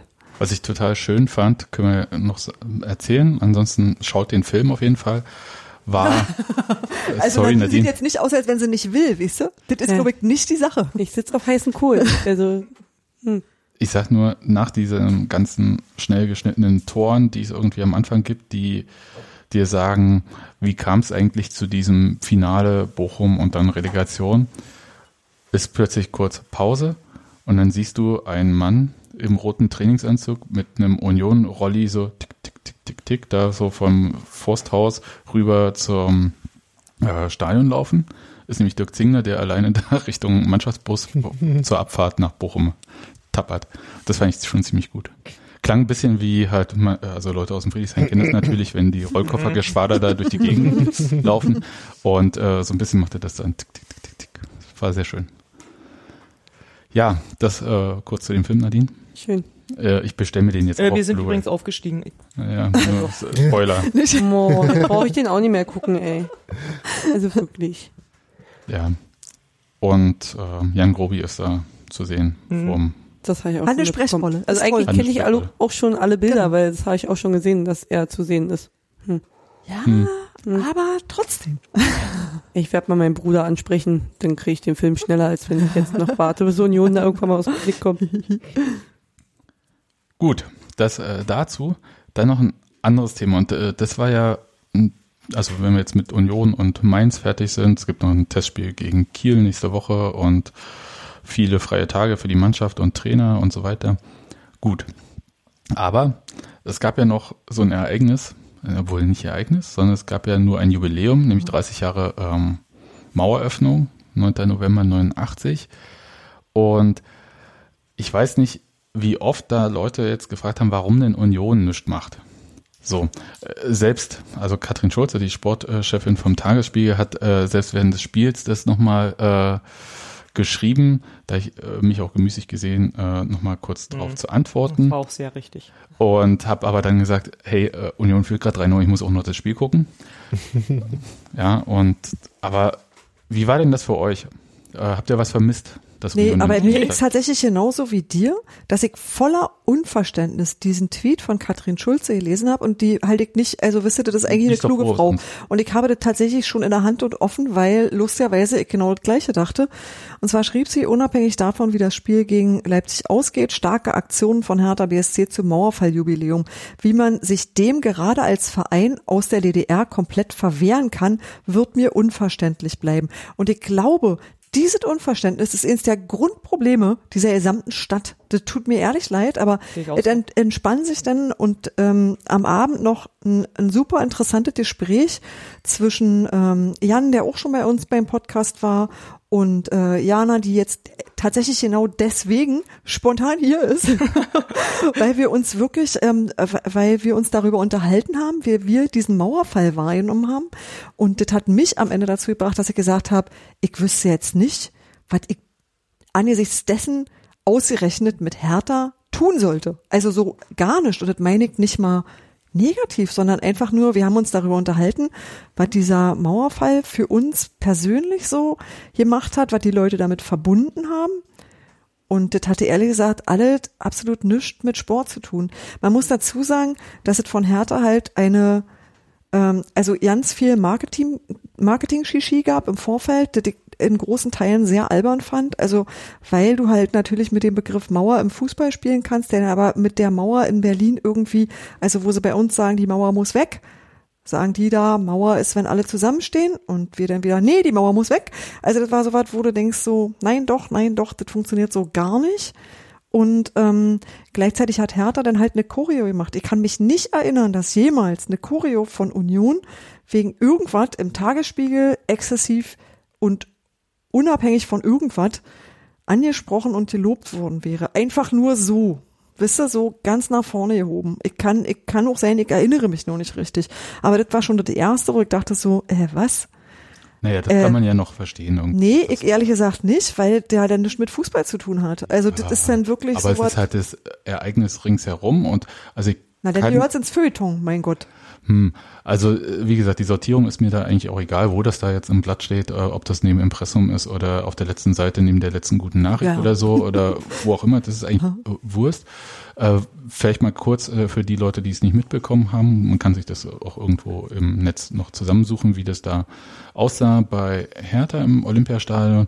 Da war es so, dass von der Ostkurve her da so ein Brandenburger Tor hochgezogen wurde, dann halt so eine Art äh, Stoffmauer vor der Ostkurve, dahinter ein blau-weißer Trabant, der dann irgendwie durch diese ähm, dieses Trabi-Bild, was wir alle von der Eastside Gallery kennen, äh, durchgefahren ist und in der Mitte, auf der Mittellinie waren äh, so Pappmauer und die Spieler waren auf beiden Seiten irgendwie.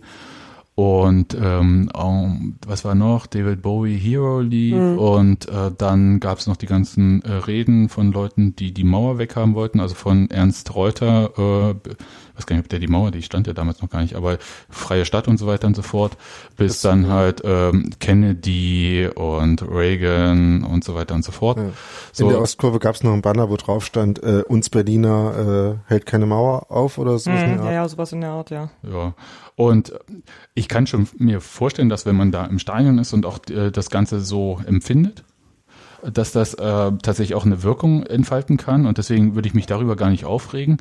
Ich finde halt nur interessant, wie halt da getan wird, als ob es halt nur einen Umgang damit geben kann und ob das nicht auch viele verschiedene Geschichten hat. Und eine zweite Sache, die mir ein bisschen aufstößt, wenn man so ein bisschen an den November 89 zurückdenkt, ähm, ja, Nadine kann nicht.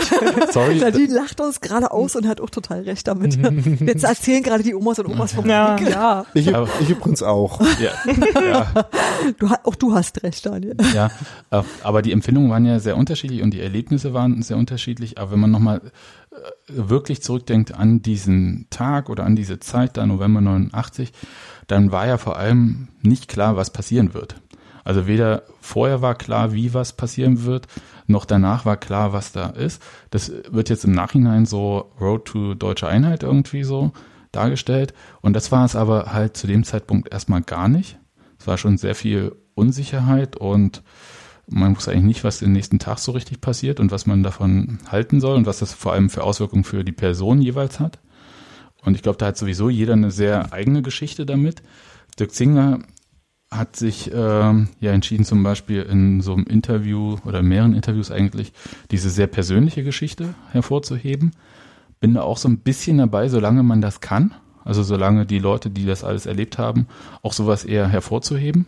Und fand halt bestimmte Sachen auch, äh, die in der Stadt passiert sind, ganz gut. Also zum Beispiel fand ich so diese Projektion vom 4. November so am Alexanderplatz eigentlich ganz interessant.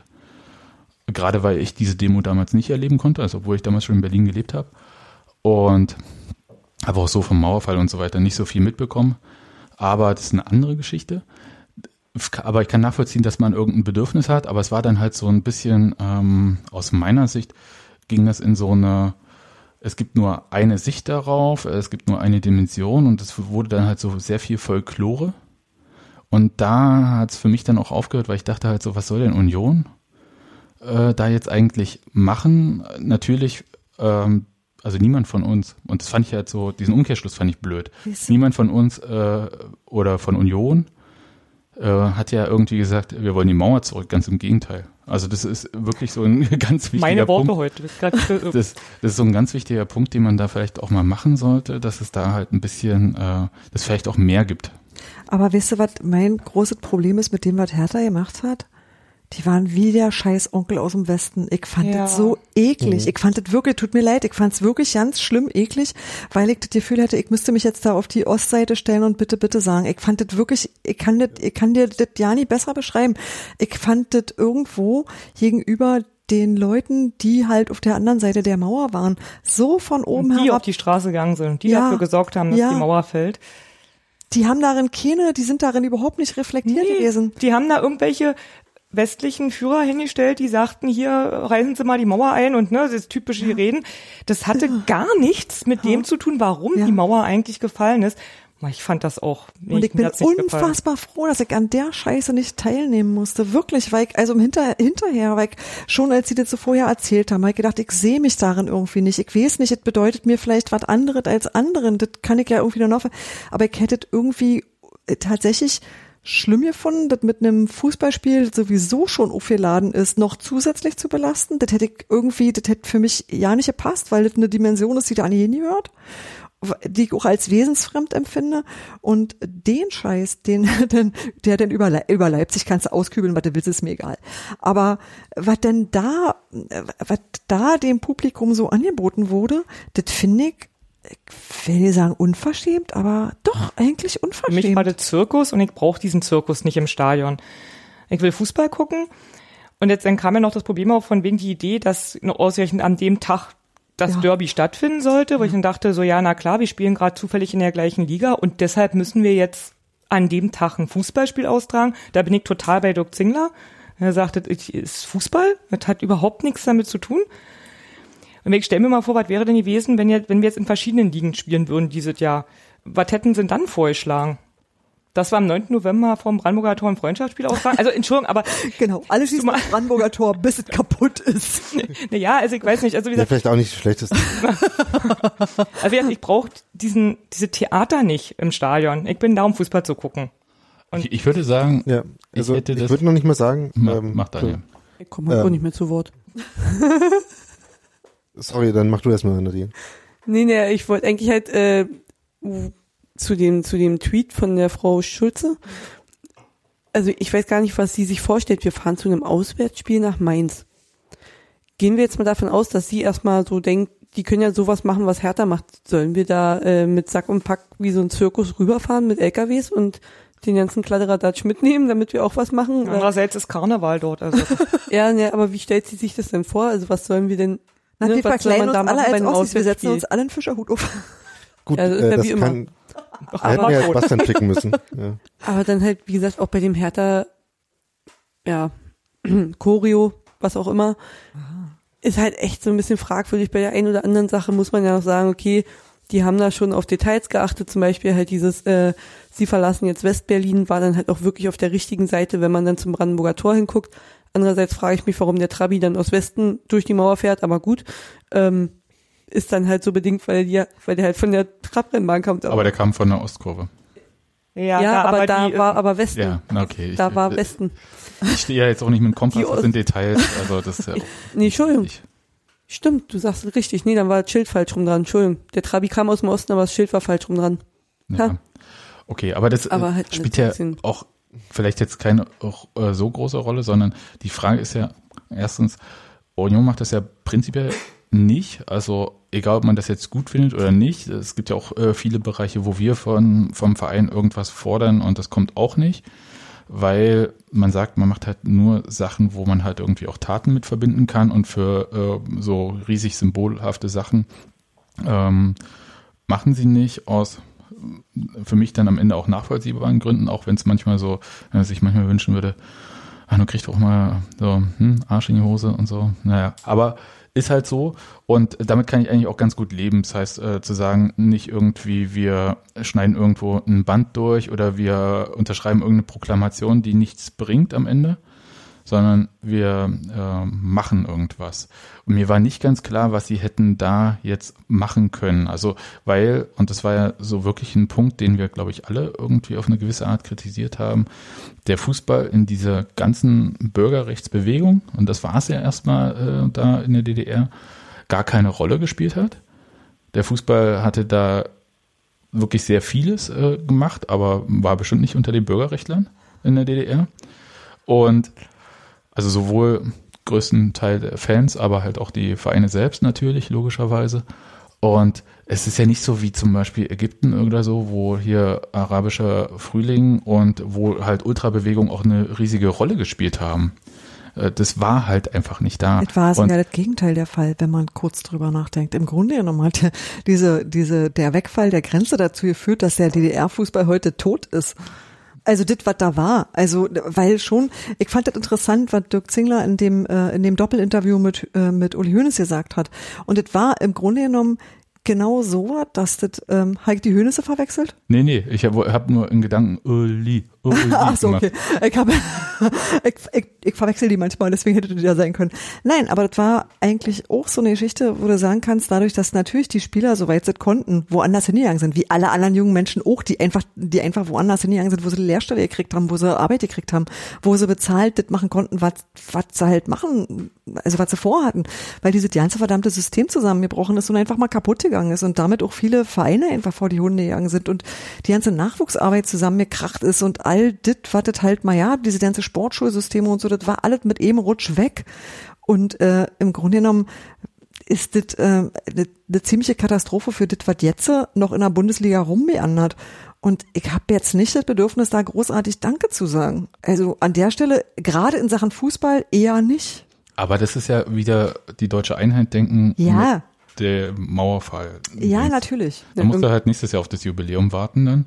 äh, 2020, da musst Ja, du dann aber, das aber nochmal trotzdem, in dem Moment, wo du, äh, wo klar ist, dass du dich bewegen kannst, zer, zerläuft doch alles. Das, du konntest da zugucken, wie irgendwie, äh, wie alles auseinandergebröselt ist. Und das ist jetzt, Ja.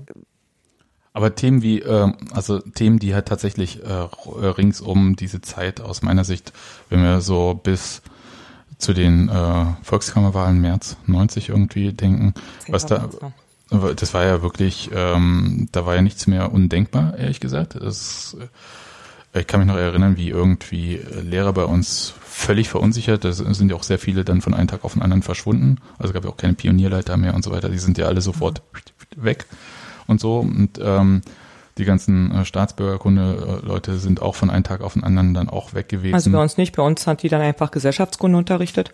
Nee, bei uns waren die richtig weg, aber es war halt äh, so eine Unsicherheit, was, äh, was da irgendwie passiert und nicht passiert.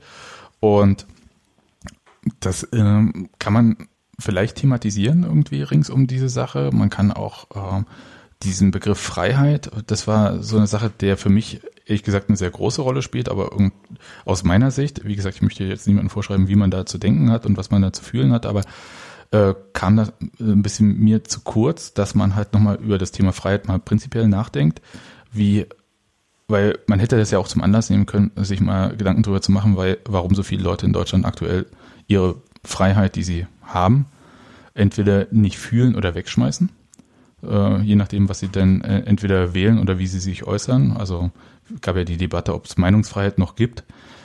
Ähm, da möchte ich mich jetzt nicht weiter dazu äußern, ob, wie man das da äh, zu bewerten hat. Das muss jeder für sich selbst klar machen.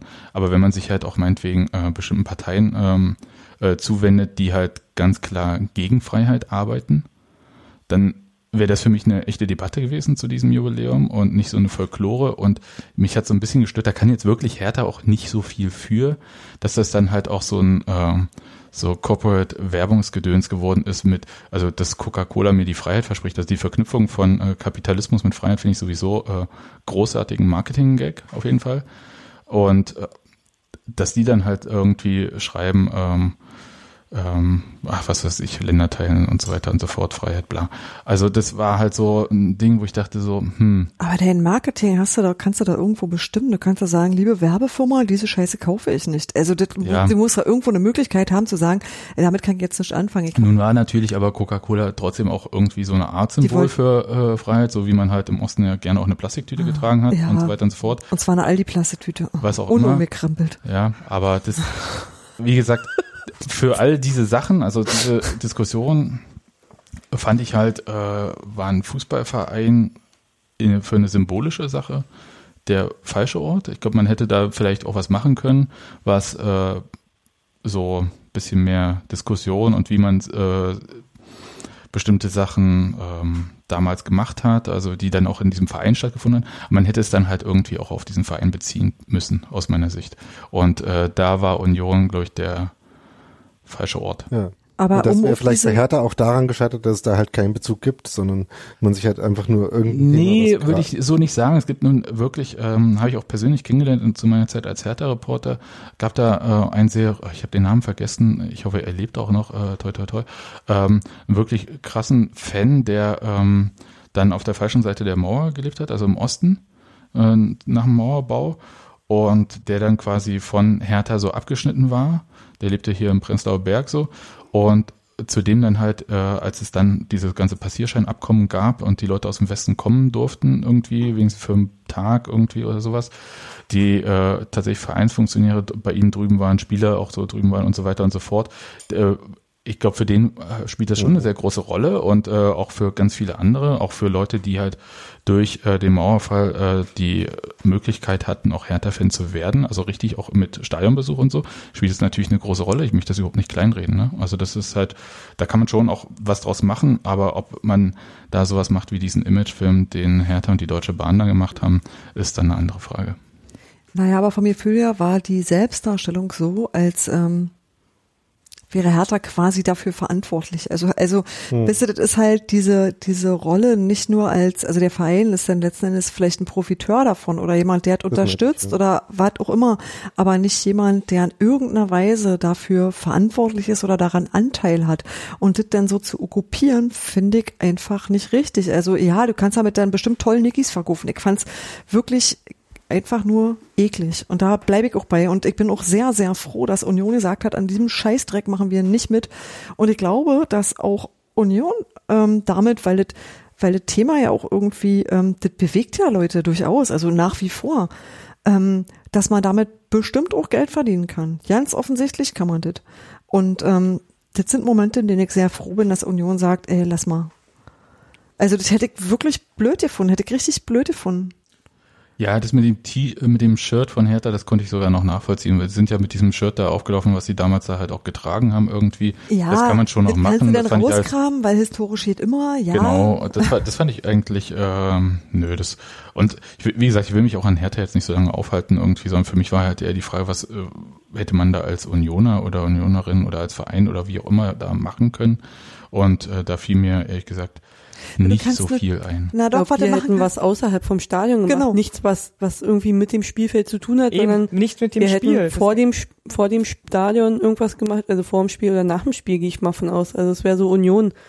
Im Stadion ist Fußball und draußen können wir ja noch, keine Ahnung, auf eine Mauer schießen. Aber wie Sebastian schon Ja, sagt, wir ja, haben bis, voll keine Ahnung. Wir haben doch bisher uns, also der Verein sich politisch nicht positioniert. Also ich kenne keine politische Aussage, wo die ich mir teilweise schon wünschen würde zu bestimmten Themen tatsächlich. Ähm, aber warum sollen wir jetzt plakativ damit anfangen mit einer Sache, mit die, wie ich hab schon gesagt, mit dem Fußball nichts zu tun hat? Also es ist mir, ich Nee, es gibt ja, nicht. da- das, da, da könnte ich äh, so Anknüpfungspunkte finden. Es gibt ja auch sehr Mhm. viele Sachen, wo Union sich positioniert oder auch Aktionen macht oder auch arbeitet, die äh, erstmal auf den ersten Blick mit Fußball nichts zu tun haben, was eher was damit zu tun hat, ob man eine Art von gesellschaftlicher Verantwortung oder Verwurzelung in dem Gar Bezirk und so weiter und so fort hat.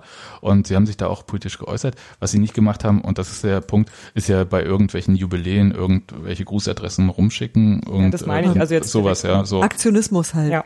Ja, so diese ganze Symbolpolitik. Ja, tatsächlich, äh, also für mich äh, interessant, also auch wie diese so Forderungen dann entstehen.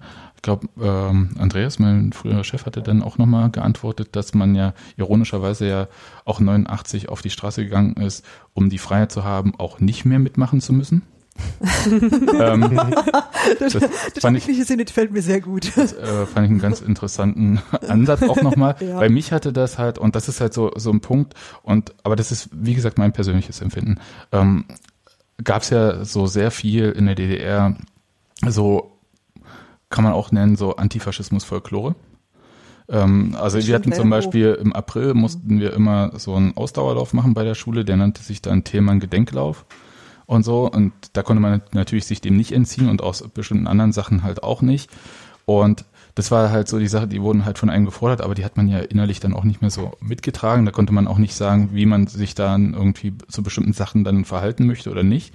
Das war dann halt eigentlich so ähm, Staffage eigentlich nur, ja, so sinnentleerte Staffage und äh, so ein bisschen war mein Gefühl bei dieser Mauerfall-Sache auch, obwohl, und das möchte ich jetzt auch nochmal sagen, dass äh, ganz, ganz viele Leute auch äh, sehr viele Geschichten äh, erzählt haben, ähm, wo ich nochmal so ein Gefühl bekommen habe für diese Zeit ähm, da der Wende in der DDR, weil ich, Gott, ich war zehn Jahre alt, also was habe ich da großartig mitbekommen?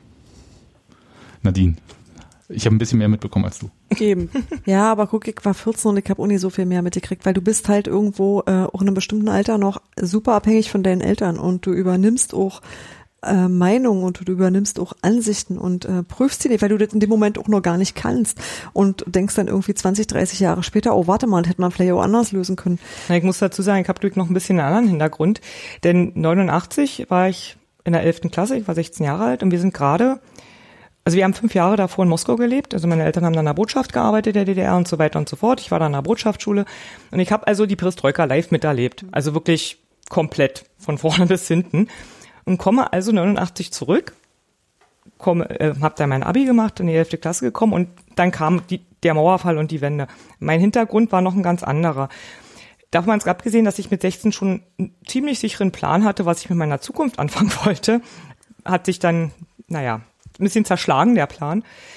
Ähm, gucke ich da immer noch ein bisschen anders drauf irgendwie. Also ich, für, also wichtig war für mich, dass die Mauer gefallen ist, im Sinne von, ähm, dass dieser, und ist einfach so gewesen, Unrechtsstaat nicht mehr da war.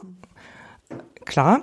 Aber was mir nicht gefällt, ist diese Undifferenziertheit. Freiheit ist ja schön und gut, aber wenn ich nicht die Möglichkeit habe, die Freiheit zu nutzen, dann nützt mir diese Freiheit nichts. Und 30 Jahre später wählt ein Drittel der Bevölkerung in den sogenannten neuen Bundesländern eine Nazi-Partei und niemand denkt mal drüber nach, warum das so ist. Und das, ich finde das Ja, das ja das, was ich meinte mit der Freiheit. ja, eben, genau. Und dieses sich dann hinstellen und entweder wir feiern jetzt hier den Mauerfall und naja, Zirkus. Für mich ist das Zirkus und nicht ernst gemeint. Ja, also halt- darüber nachzudenken, ob wir wirklich eine Einheit, also der Mauerfall war ja quasi das Einläuten der Einheit oder also wie ich es lieber nenne, der Übernahme. Ähm, niemand überlegt tatsächlich, ob wir 30 Jahre danach wirklich eine Einheit sind. Und ich glaube, das sind wir immer noch nicht. Das Also, hat irgendjemand so nicht, wunderschön geschrieben. Warte mal kurz, Daniel. Nur ein kleiner Satz. Das, doch, das gibt eine Einheit und zwar haben sich die Ostnazis und die Westnazis wieder vereinigt. Ah. Und ich glaube, da ist leider was dran. Ja, ich würde das äh, vielleicht ein bisschen differenzierter betrachten. Aber Daniel, du wolltest was sagen. Ähm, also ja, genau. Also diese Diskussionen darüber, äh, genau die problematischen Aspekte, ähm, die werden ja diskutiert, aber ähm, genau dazu trägt halt irgendwie so ähm, das vor sich hertragen, äh, wie das jetzt irgendwie bei, äh, bei Hertha passiert ist, halt nichts bei. Und ähm, das ist, glaube ich, auch sowas, äh, weil das halt wenig Anschluss äh, an das hat, was äh, halt in diesem Fußballkontext stattfindet, äh, sehe ich da halt eben keine, ähm, keine sinnvolle Ausdrucksmöglichkeit so richtig. Und ähm, mir fällt dazu dann auch relativ wenig ein in dem Kontext. Äh, Ja. Ja, aber da sind wir uns jetzt vielleicht auch alle ein bisschen zu sehr einig, Aha. Ähm, um da jetzt mehr zu erzählen. Ich glaube, es gibt viel zu erzählen. Es gibt vielleicht auch ähm, viel zu erzählen zum äh, rings um diese ganze ähm, Wendezeit, auch für Unioner. Also da ist ja Union auch sehr unwichtig geworden, sehr schnell in dieser Zeit für die meisten Leute. Also das heißt von sehr vielen Zuschauern zu um die 1000 dann irgendwie, die sich dann noch irgendwie hinverirrt haben zu Heimspielen. Und da kann man, glaube ich, schon sehr viel erzählen. Ich hätte ja. vielleicht auch. Zum Beispiel in unserem anderen Geschichtspodcast. Haben wir ja, auch. Aber, aber ich finde zum Beispiel, ähm, bei FTV war ja auch Olaf äh, Seyer dabei.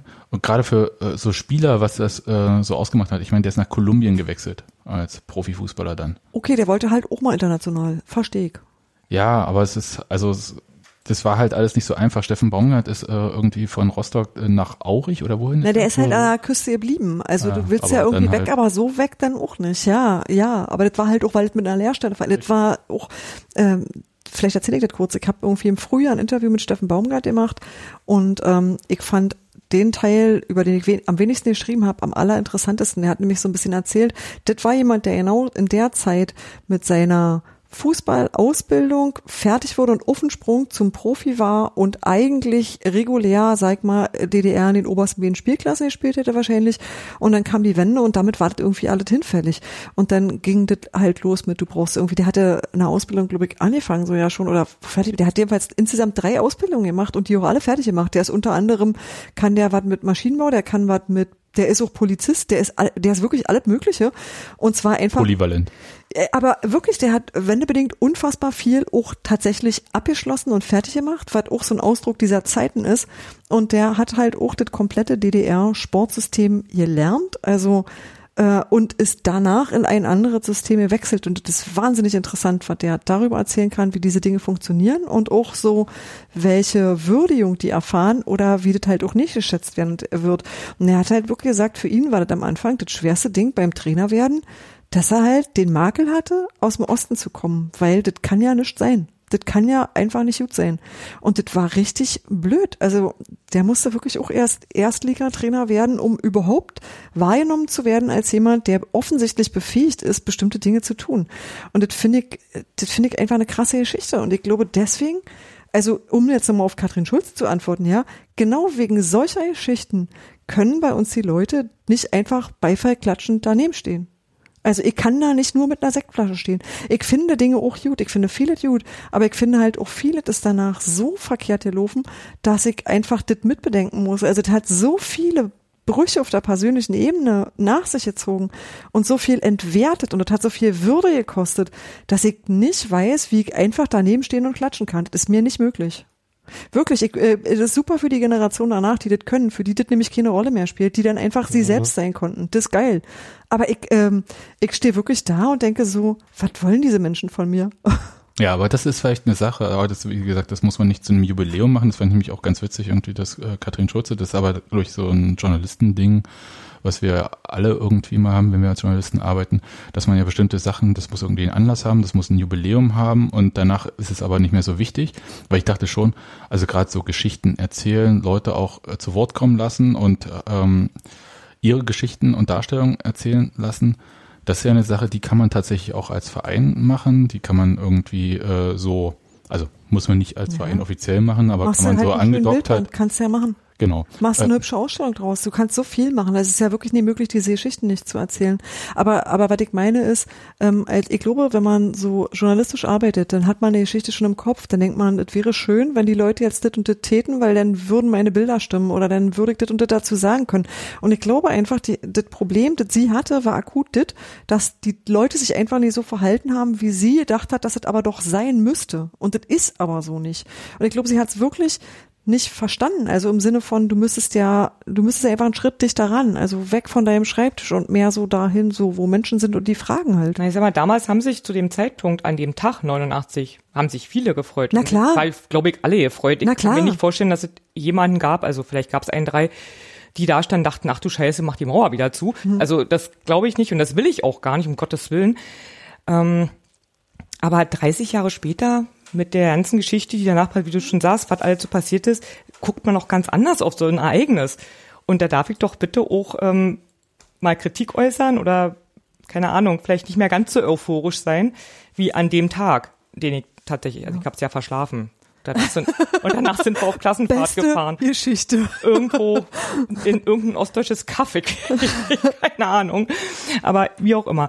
Also, und da, sie kann doch nicht wirklich erwarten, dass alle dastehen und jubeln. Ich nee, das kapiere ich wieder nicht. Also, Das habe ich auch nicht verstanden, weil selbst ja Uli Hoeneß, der mit Mauerfall jetzt auch nicht so dick was erstmal zu tun hatte, äh, ja, äh, ein gewisses Verständnis auch für die Folgen, die das dann halt am Ende irgendwie für den Fußball hatte, auch wenn der Fußball wirklich eine Marginalie war in der Zeit. Ja, es ist jetzt nicht so wichtig gewesen, wie es heute gedacht wird.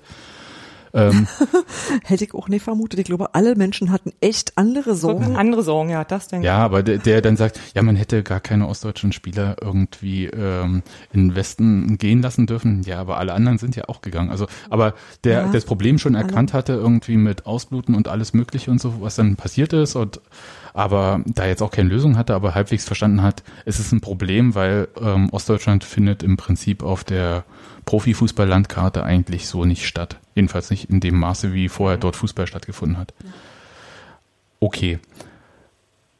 Ich bin tatsächlich sehr gespannt, äh, wie so Reaktionen jetzt auf diese Diskussion nochmal sind. Also ob es da auch welche gibt oder ob jetzt gesagt wird, Überleben ist vorbei, wir sprechen uns in zehn Jahren wieder. Vermute letztere. Genau. Wir, wa wir warten einfach, bis die letzten Zeitzeugen tot sind und dann machen wir aber eine Party. Ich, ich glaube nicht. Ich glaube, wir werden einfach nächstes Jahr 3. Oktober, 30 Jahre deutsche Einheit, Großer äh, nochmal das gegen gleiche Hertha haben. spielen. Ist jetzt von langer Hand geplant. Entschuldigung. Ey. Du, aber Okay. vielleicht sind die ja nicht mehr in der gleichen Spielklasse. Äh, Wir halten die Klasse auf jeden Fall. Ich weiß. Toi, toi, toi. Gut. Haben wir sonst noch Themen? Ich frage auch nach Cottbus nochmal, Daniel. Ähm, ich glaube nicht. Gut, dann wünsche ich uns allen eine geruhsame, weil äh, erstmal sorgenfreie Länderspielpause, ein bisschen abschalten, am Wochenende vielleicht auch mal was anderes machen als an Union denken. Soll ja auch geben. Ich denke immer an Union. Wenn ich jetzt sage, ich habe schon einen Plan, ja, aber das hat auch eine rote Farbe. Geht das denn trotzdem? Ich bin ja mit dir verheiratet, ich habe ja keine Wahl. Du musst mit, ne? Ja. Okay, alles klar. Ja, für immer ist für immer. Ne? Eben. Gut, dann wünsche ich euch ähm, allen noch eine gute Zeit. Tschüss nach Cottbus. Äh, danke, Jana, dass du da warst. Danke, Komm gerne wieder, wenn ich ja, so sagen darf. bitte. Ja, Und- ich habe hier Wein gekriegt, ich komme auf jeden Fall wieder. Okay, alles klar. Tieren. So, und ich suche jetzt irgendwie hier nochmal. Werden ja eh mehr Frauen im Podcast gebraucht, also bitte. Das Ey, ist wir- allerdings wir- richtig. Wir können niemals genug sein. Und da Gero ja hier nicht mehr vorbeikommt, Genau. um das mal nochmal einzuwerfen. Wir Bald, sind Headset frei. Bald. Wenn der Gero Hunger hat, dann ist Hashtag das schon der. Gero wird bald kommen. Genau. Darf ich auch mal mit ihm podcasten? Genau, der ist eigentlich wirklich süß. Also eigentlich, ne? Also Wenn er satt ist. Hast du hier gerade Rausschmeißermusik an? Soll ich leise sein? Mach's gut, Steffi. Tschüss.